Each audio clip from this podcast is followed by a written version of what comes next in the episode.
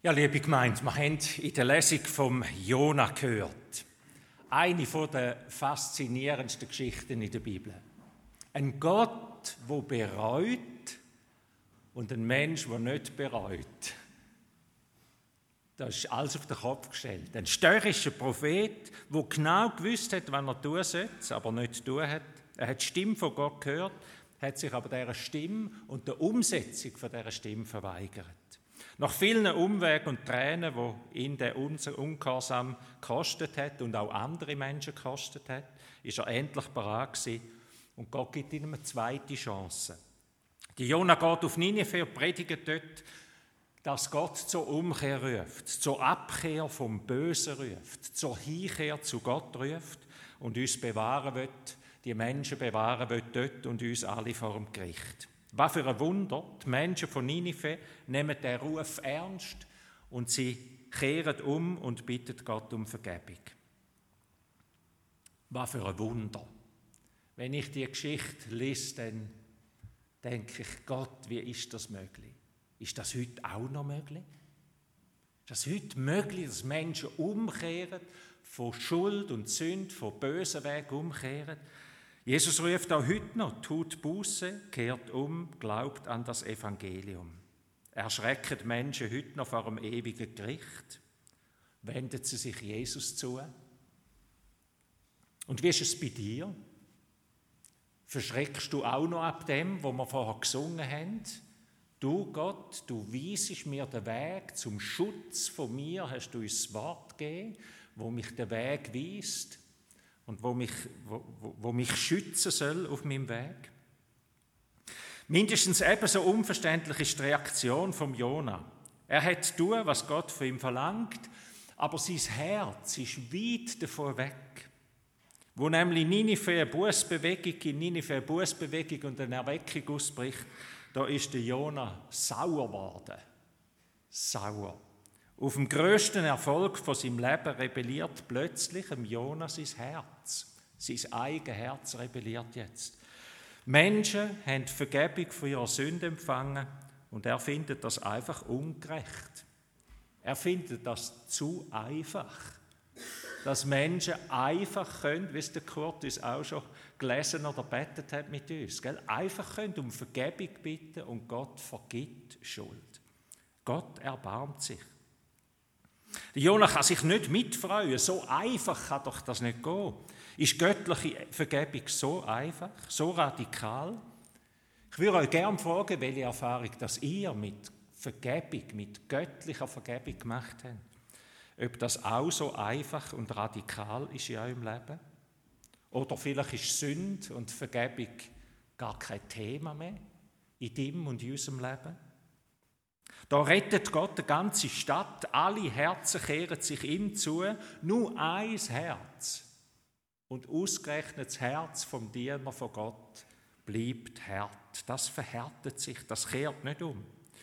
Ich habe mir überlegt, dass Gott vielleicht den Jona auf Ninive geschickt hat. Nur wegen Jona. Vielleicht hätte Jona das gebraucht und gar nicht so sehr die, so sehr die von Ninive. Aber ist ja auch wieder falsch. Er hat, er hat ja Ninive wollen Umkehr, um, Umkehr zur Umkehr rufen. Aber irgendwie hat man den, wird man den Eindruck nicht los, dass die ganze Sache eigentlich fast nur wegen Jona passiert ist. 800 Jahre später kommt ein zweiter Jona. Er kommt aus einem anderen Land, aus dem Himmel und ruft, kehret um, Gott wird nicht, dass ihr verloren geht. Für dich in den Tod gegeben, zur Vergebung der Sünde. Und ich meine, auch bei seinem Ruf passiert genau das Gleiche. Menschen kehren um, lassen sich taufen, empfangen Vergebung von ihrer Sünde und andere bleiben hart. Denn ihr Herz bleibt hart und unberührt. Ich lese uns aus dem Matthäusevangelium, Kapitel 12, Vers 9, einige Vers.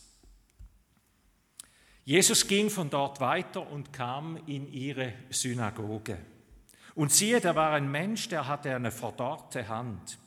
Und sie fragten ihn und sprachen, ist's erlaubt, am Sabbat zu heilen, damit sie ihn verklagen könnten? Aber er sprach zu ihnen, wer ist unter euch, der sein einziges Schaf, wenn es ihm am Sabbat in eine Grube fällt, nicht ergreift und ihm heraushilft? Wie viel mehr ist nun ein Mensch als ein Schaf? Darum darf man am Sabbat Gutes tun. Da sprach er zu dem Menschen, strecke deine Hand aus, und er streckte sie aus, und sie wurde ihm wieder gesund wie die andere. Da gingen die Pharisäer hinaus und hielten Rat über ihn, wie sie ihn umbrächten. Da sehnt sich ein Mensch nach heilig. Er ist in die Synagoge gegangen, ins Gotteshaus, wie wir, weil er sich nach heilig sehnt von seiner verstümmelten Hand. Und anstatt dass alle anderen mitbettet, wird jetzt über die Frage diskutiert, darf man am Sabbat, am heiligen Viertag, jemanden heilen? Lauft das nicht unter Arbeit? Not der Welt macht offenbar, wie es um unser Herz steht. Die Bibel sagt, die Endzeit zeigt sich daran, dass die Liebe nachlässt und die Menschenherzen hart werden. Das ist das Zeichen der Endzeit. Dass die Liebe kalt wird und die Herzen hart werden. Not, die uns barmherzig machen sollte, macht uns hart und egoistisch. Die Not von dem Mensch, wo zum Mitbetten und Mittragen einladen sollte, macht hart und alle diskutieren, was darf man jetzt heute und was nicht. Jetzt steht plötzlich nicht mehr der hilfsbedürftige Mensch im Zentrum, sondern jetzt steht Jesus im Zentrum. Wird, wie wird er handeln? Wird er sich der Mehrheitsmeinung anpassen?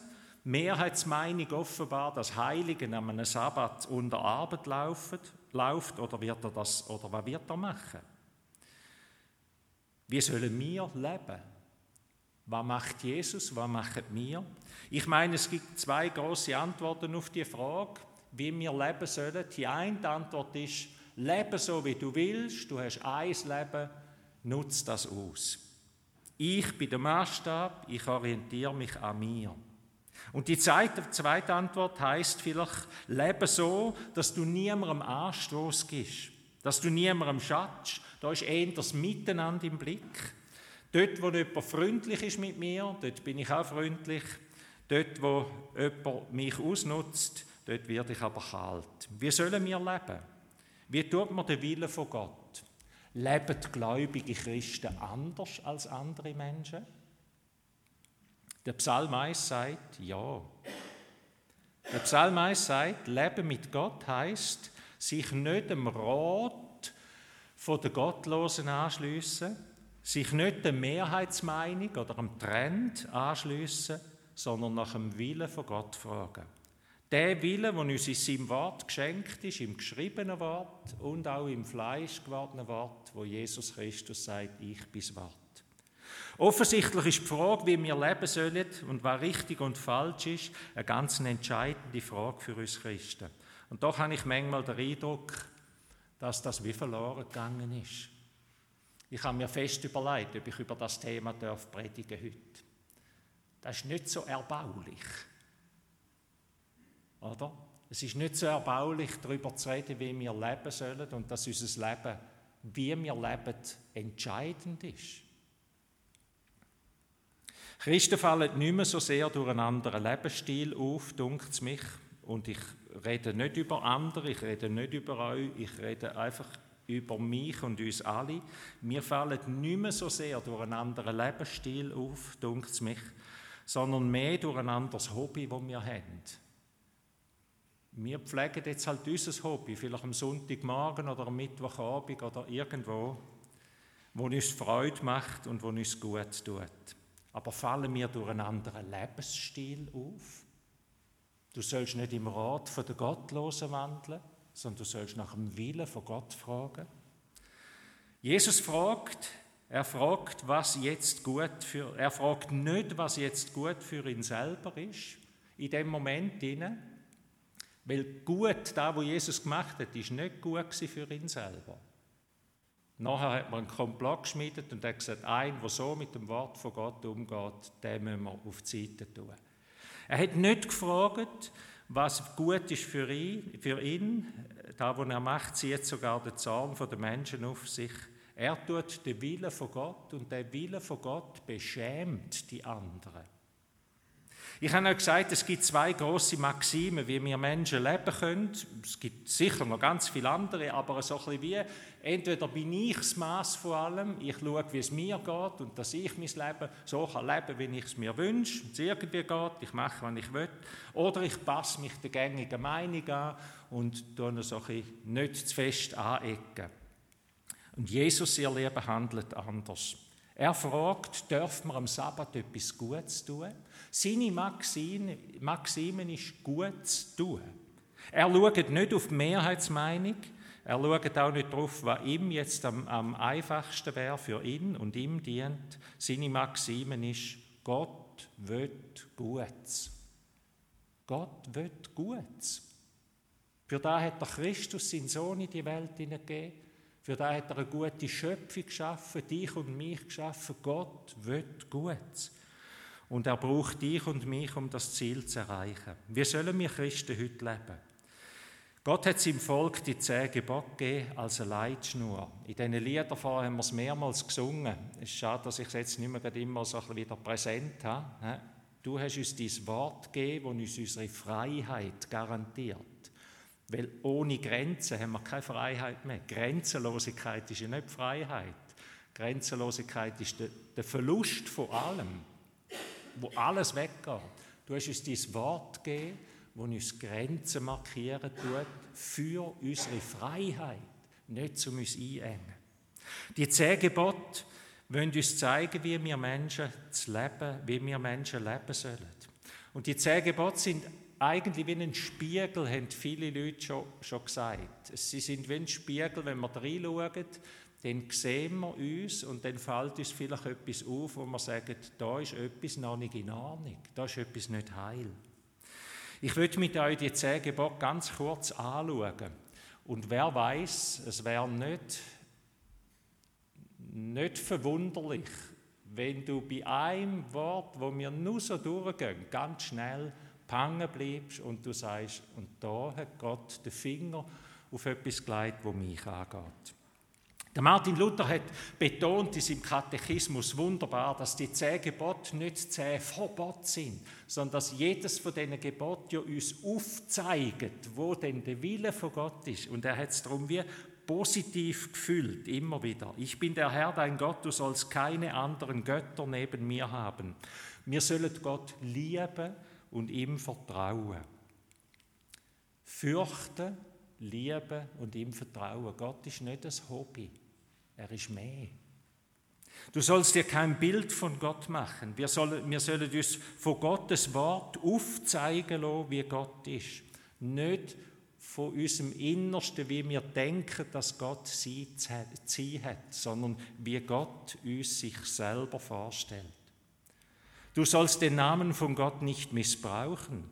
Sein Name ist nicht zum Fluchen da oder zum Zaubern, sagt Martin Luther, sondern zum Anrufen zum Loben, zum Danken.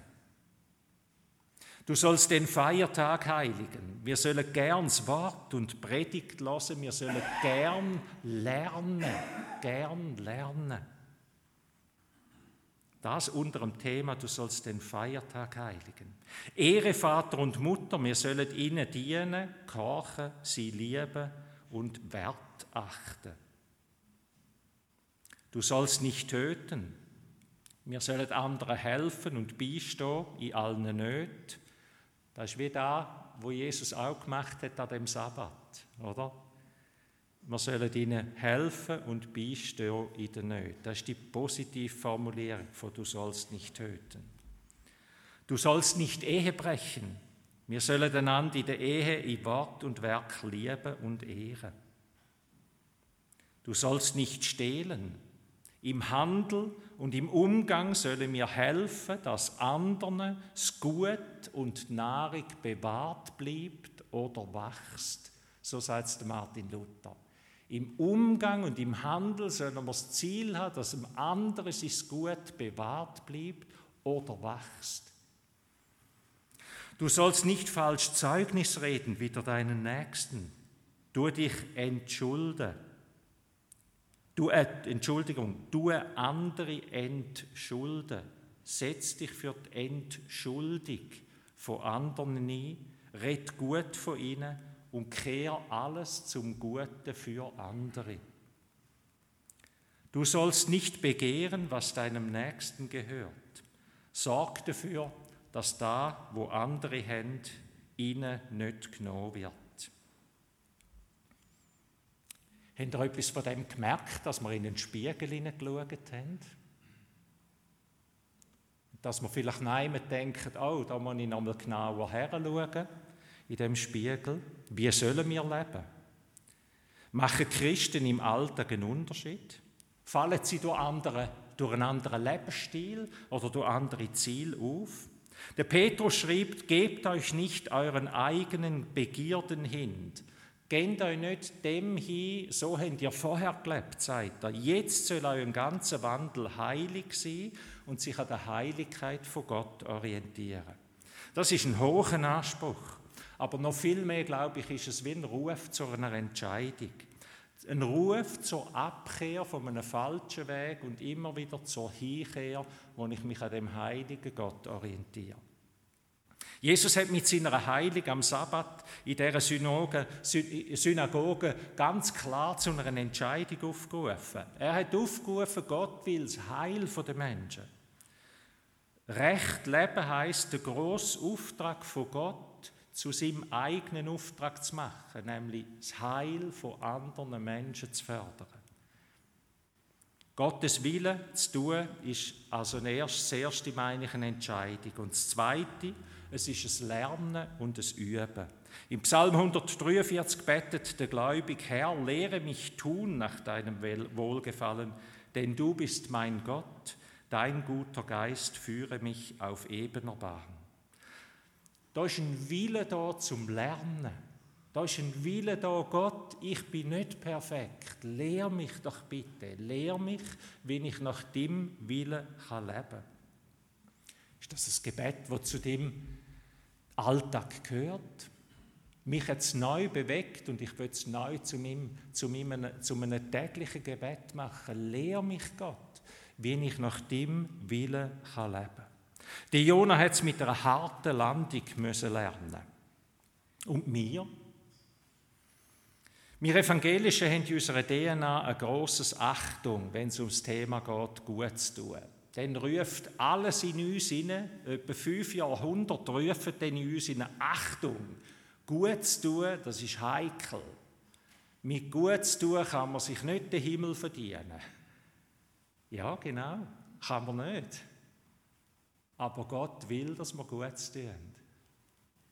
Gott will, dass wir einen anderen Lebensstil leben, ein Leben, wo andere in die Heiligkeit von Gott hineinführt, die Gegenwart von Gott hineinführt. Er will, dass seine Kinder wie sein Charakter und sein Herz seine Ziele abbildet auf dieser Welt. Dürfen wir am Sabbat gut tun? Fragen die Leute in dieser Kirche, sage ich jetzt, in dieser Synagoge. Dürfen wir einem bedürftigen Menschen helfen am Sabbat? Und wir fragen vielleicht, hoffentlich fragen wir, Herr, was sollen wir tun? Wie können wir Gutes tun?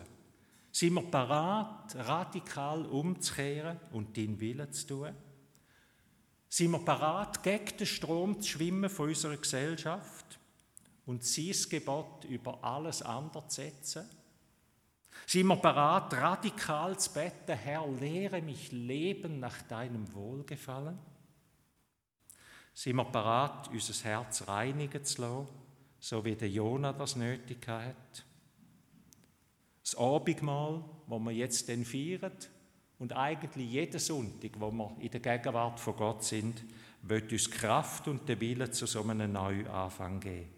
Gott wird uns seinen Heiligen Geist geben, wo uns beten lässt. Lehre mich tun nach deinem Wohlgefallen. Amen.